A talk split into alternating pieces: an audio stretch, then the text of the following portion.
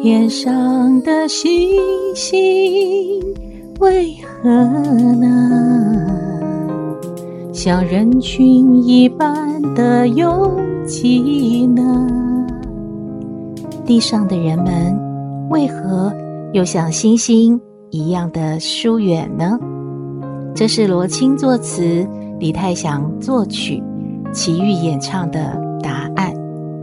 词很简单。却耐人寻味，看似和天空的星星一样拥挤的人间，其实是彼此疏离，像星星们一样保持着安全距离。这个节目，请大家换位思考，跳脱框架，抽离现实，透过分享彼此的故事，俯瞰你我的人生，找到自己的答案。欢迎收听《小星星看人间》。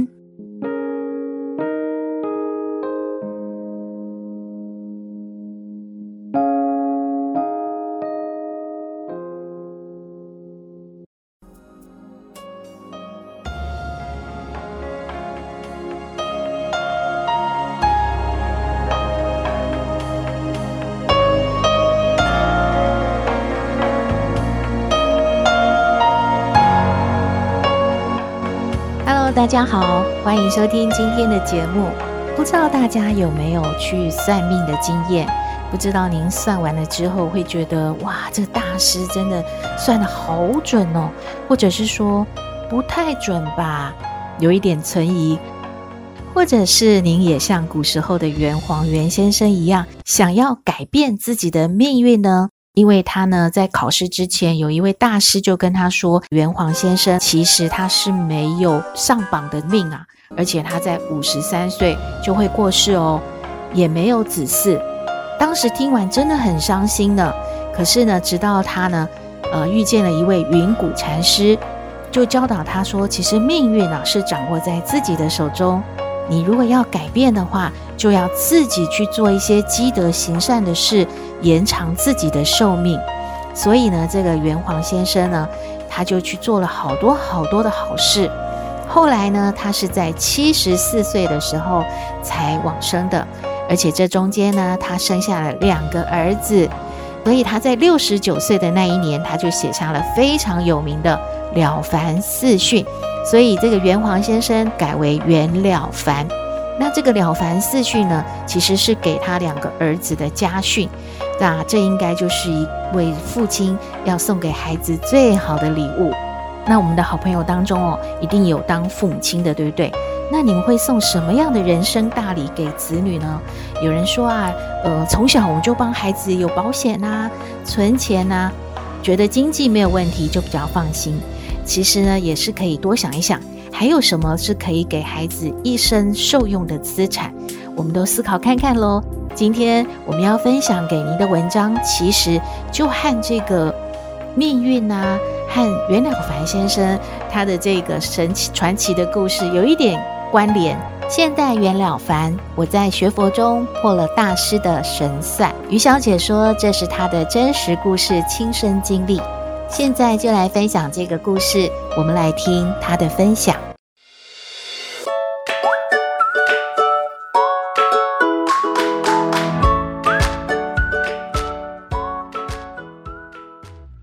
那年我三十五岁，我永远记着那个日子。车祸带走了我丈夫三十八岁的生命，他承包经营的装饰公司也随即倒闭了。在这个巨大的打击面前，我一蹶不振。本来不信命的我，开始寻求高人指点迷津。一个偶然的机会，我打听到了一个叫吴承的世外高人，传言这个人非常厉害。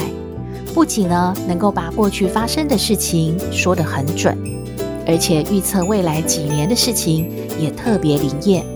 我将信将疑，登门拜访大师。在问过我生辰八字之后，他说了：“呃，这样啊，那么我先说说你的过去吧。”大师随即将我的过去发生过的许多事情包括家境、天赋、学业、工作，乃至我有丰富的外财等等经历，都一五一十，全部算得精准无比。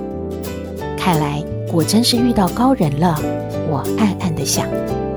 大师说到这里，话锋一转，嗯，现在我告诉你以后五年的事情吧。你从某某年开始，会有四年的大财运。你，哎，某年某月啊，招小人。啊，等等，这几件事你都要非常的注意呀。大师说的两件事，我记得特别清楚。第一件事呢，是在一九九九年，我将会有牢狱之灾。不过呢，因为有天助，就化险为夷了。第二件事呢，就是再过几年会因为官司而再次坐牢。还好，因为我命里有贵人，这个官司是会赢的，不必太过于担心。我听到这里，既觉得好笑，又很失望，更是不服气了。我向来安分守己，从小到大连读书考试都没做过弊呢。怎么会有牢狱之灾呢？我就起身告别，没有付给这位高人分毫的劳务费。日子一天天的过去，大师的预言早被我抛到九霄云外了。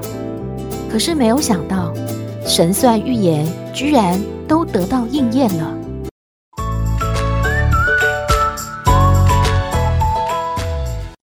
日子就这样一天天的过去了。大师的预言早就被我抛到九霄云外。在一九九九年的年底，有一天，警察来找我，居然就把我关进了看守所呢。痛苦、悲伤、迷茫笼罩着我。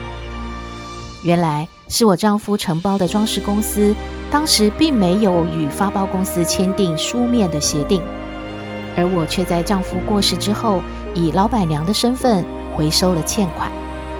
当时总公司的老板、董事长已经退休了，新任的董事长呢，见不到书面承包的合同，便以侵占罪告我，糊里糊涂的我就进了监狱。我才想起了大师关于我有牢狱之灾的预言，竟成了现实呢。我顿时感到背脊阵阵发凉，毛骨悚然。令我稍感安慰的是，大师还预言着。你有天助，能化险为夷。我在看守所里面煎熬着，期待着，等待着奇迹的出现。果然，在两千年一月中旬，在我被关押了二十八天之后，被无罪的释放了。原来，总公司的董事长为我出面证明，当时承包虽然没有协定，但是有会议记录作为证明，我有资格回收欠款的。经过查证呢，终于变成我不是经济犯罪，而放我出来，还我自由了。大师的预言又一次验证了。后来为了离开让我容易回忆痛苦的环境，我含泪卖掉房子，辞职开了另外一家公司来专卖电动车的电瓶。很快，我的生意呢越做越顺，在同行业间已经稍有名气。应验了大师关于我四年大财运的预言。可是好景不长，有一天下午，几个警察突然冲进了我的公司，以涉嫌销售假冒、伪造的劣品为理由呢，就把我带到了警察局。我又再一次进了监狱。后来警察经过调查取证，得出的结论是纯属误会。被莫名其妙的关了三天，然后被释放了。大师的预言又再一次的应验了。我开始完全相信了这位大师了。我每当遇到任何难以解决的事情，就会去找这位大师给预测一番，而且每次都很应验呢。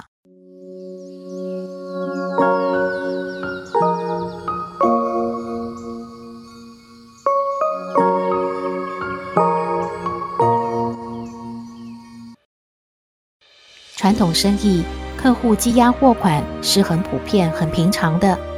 几年下来，到二零一四年，商户拖欠我的货款已经到达几百万了。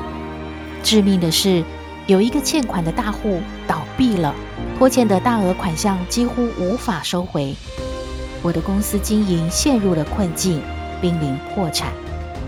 万般无奈之下，我又再一次的找大师求救。然而，这位大师呢，意外的拒收了我价值不菲的咨询费。他摇摇头说：“嗯，这个收回欠款难度很大。”这，他重复的念叨着：“这人的命啊。”都是自己带来的，命里八尺，难求一丈啊！啊，我想，大概也只能这样了。你呀，要想开一点呐！唉，接下来大师说了一些安慰人的话，其实我已经没有心情再听了。正常情况，如果按照大师的预言，我无法收回欠款。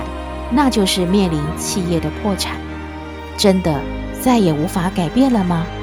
难道我的命运就该如此坎坷？失落与困惑笼罩着我，我真的很不甘心。我发誓，即便我的命真的无法改变，也一定要找到答案。我开始跑寺庙烧香拜佛，包括净土、禅宗、密法都有涉猎。甚至还去过四川的藏区求师拜佛，见到出家师就供养，可是我一无所获。事业生活双重的压力，搞得我真的是焦头烂额、疲惫不堪。有一天，在一位朋友的引荐下，我有幸拜见了如尊圣德正达上人。在上人师父的慈悲鼓励下，我勇猛精进，攻闻南无本初报身佛法音。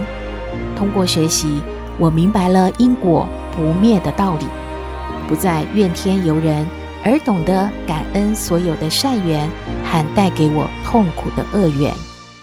此时，商户拖欠我的货款，通过处理三角债的关系，几经周折转到了另一家公司，而约定还款的时间早已经过了好几个月了。在二零一五年的八月，我索性就到这家公司去蹲点讨债。公司的经理仍然告诉我没钱呐，这似乎正应验了大师的预测。我开始有点灰心了，但是我又明白，带着增长福报的功利心学佛是没有办法学好的，而学佛修行才应该是我的主业呀。因此，我在当地找到了一个文法点，天天的恭闻佛陀法音，并且尽心的接引有缘人学习佛法。在这段时间，我结缘了一位杨先生，并真心的祝愿他和他的同门小师妹闻法。通过恭闻佛陀法音，小师妹顽皮恶疾竟然奇迹般的好转了。之后，他们两位有时间就跟我一起闻法。有一天，我获得通知，说有一位仁波切要到我的老家去弘法。我二话不说，就立刻的赶回老家了。至于追讨债务吗？那就等有机会再说了。在二零一五年的十一月，我恭请了这位仁波切到烟台的某市弘法。短短的三天，法喜充满，非常的开心。十一月四号的早上，我的微信。突然出现了欠款公司的经理捎来的讯息，他告诉我，我不用再去他公司蹲点了，所有的欠款今天一次会付清。我看着这个显示的讯息，真的张大了嘴巴，不可置信呢。我真的非常高兴，一阵狂喜啊，激动得泪流满面，狂跳起来。我想着，什么大师说？收回欠款无望啊！什么人的命都是自己带来的？什么命里八尺难求一丈啊！哎呀，通通见鬼去吧！那位大师所谓的精准预言，在如来正法的面前彻底的破灭了。我深深体会到，这一切都是因果。无论是什么世外高人、什么大师，把我们的命理运气算得多么精准，也是无法为我们改变命运的。唯有诸恶莫作，众善奉行，真诚学佛，广利有情，才是真正的改命之道。而无论是谁呢，只要是真切的行愿，真正的利益众生，当佛事和俗务冲突的时候，只要把利益众生的佛事摆在第一位，就一定会得到诸佛菩萨的加持，实现因果转换，实现命运转机，一切都会逐步得到圆满，变不可能为可能的。感恩佛法的真实不虚。这篇文章就分享到这边，我们非常感谢于小姐她的真诚分享。这个真实的故事，真的让我们可以多多的思考，多多的回味，好好的想一想，我们的命运也能把它改得更好呢。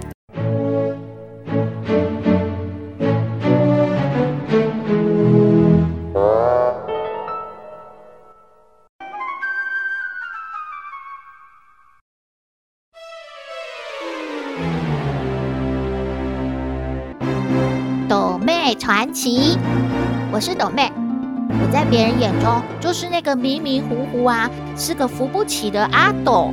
可是没关系呀，别人怎么说都可以，我只想过得自在快乐。欢迎收听《斗妹传奇》。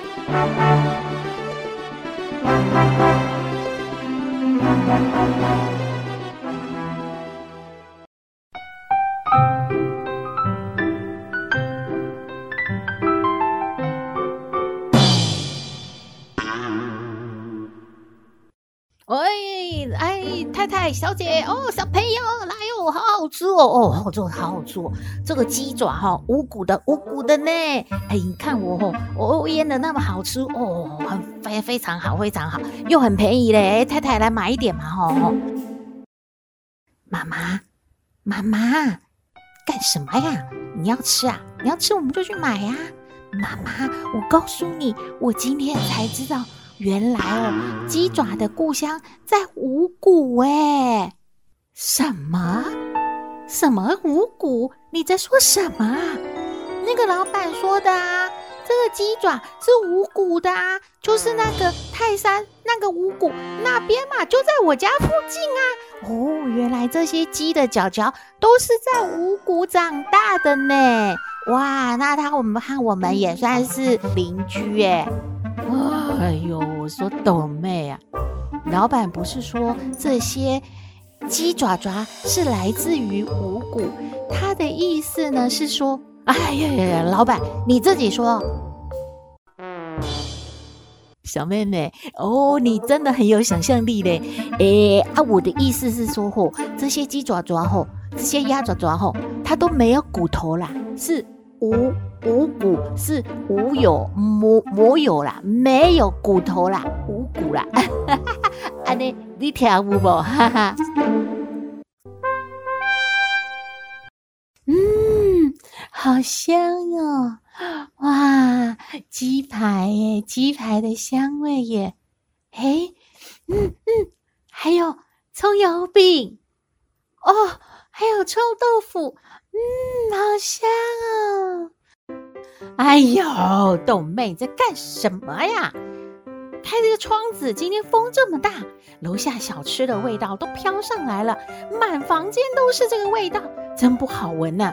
快点，快点，把这个窗子关起来！你呀，不要站在这儿了，风这么大，站着干什么呀？闻来闻去的。妈妈，你不觉得好香吗？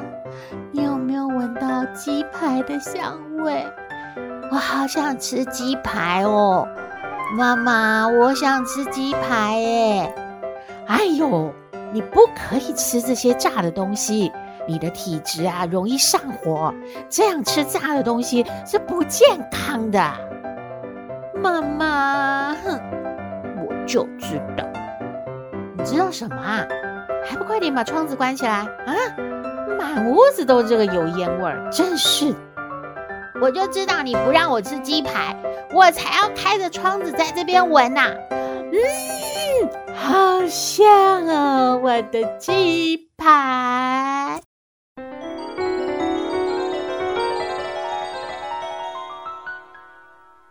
哎呦，董妹啊，你快点嘛！哎，真是慢慢吞吞的。看啊，我们花也买好啦，我们的呃点心、糖果啊也都买好了。嗯、我们待会啊就去庙里面拜拜了。你再帮妈想想看啊，还还有没有忘记什么啊？啊，这些饼干都都够吧？啊？哎呦，妈妈，嗯，你忘记一样东西没有买吗？什么？妈妈忘记什么啦？你赶快提醒妈妈一下。等一下我们去拜拜的时候啊，少了就不好啦。你快说，妈妈还要买什么？嘿嘿嘿嘿，买咸酥鸡呀？什么？拜拜怎么可以买咸酥鸡去呢？哎，真是不懂规矩，没礼貌。怎么会呢？你自己说拜拜完的东西我们要把它吃掉啊！那我买咸酥鸡就先请神明吃嘛，然后，然后我就把它吃掉。妈妈，我们去买咸酥鸡好不好？哎，你这个孩子，就是你想吃咸酥鸡，哪里那么多乱七八糟歪理呀？真是的。嗯 Hello，大家好！看到一则讯息，小星星要和您分享：人在心情愉悦的时候，心脏会分泌一种叫做缩氨酸的荷尔蒙，可以在二十四小时之内杀死体内百分之九十五的癌细胞。所以，经常保持好心情，身体才会健康哦。相反的，人在生气的时候，身体也会分泌一种毒素，让你的五脏六腑不健康。人的情绪越高昂，心情越愉悦，心脏分泌的荷尔蒙就越充沛。反之，就会处于痛苦、担忧、抑郁的时候呢，心脏就完全停止分泌这种让我们健康的荷尔蒙喽。想到一句圣经的金句：“喜乐的心乃是良药，忧伤的灵使骨干枯。”所以，我们要保持快乐的心情，经常开开心心的，不要生气哦。今天节目接近尾声了，感谢各位好朋友跟我说很喜欢斗妹这个人物，相信呢，加油斗妹呢，每一个家庭的笑声会是不断的，而且会觉得每一天都过得很充实，因为斗妹真的很多事情啊。呃，刚节目有提醒大家，就是不要生气嘛，生气是对身体不好的。祝福大家呢，每天都笑一笑，日日是好日，天天都开心。我们下次再会喽。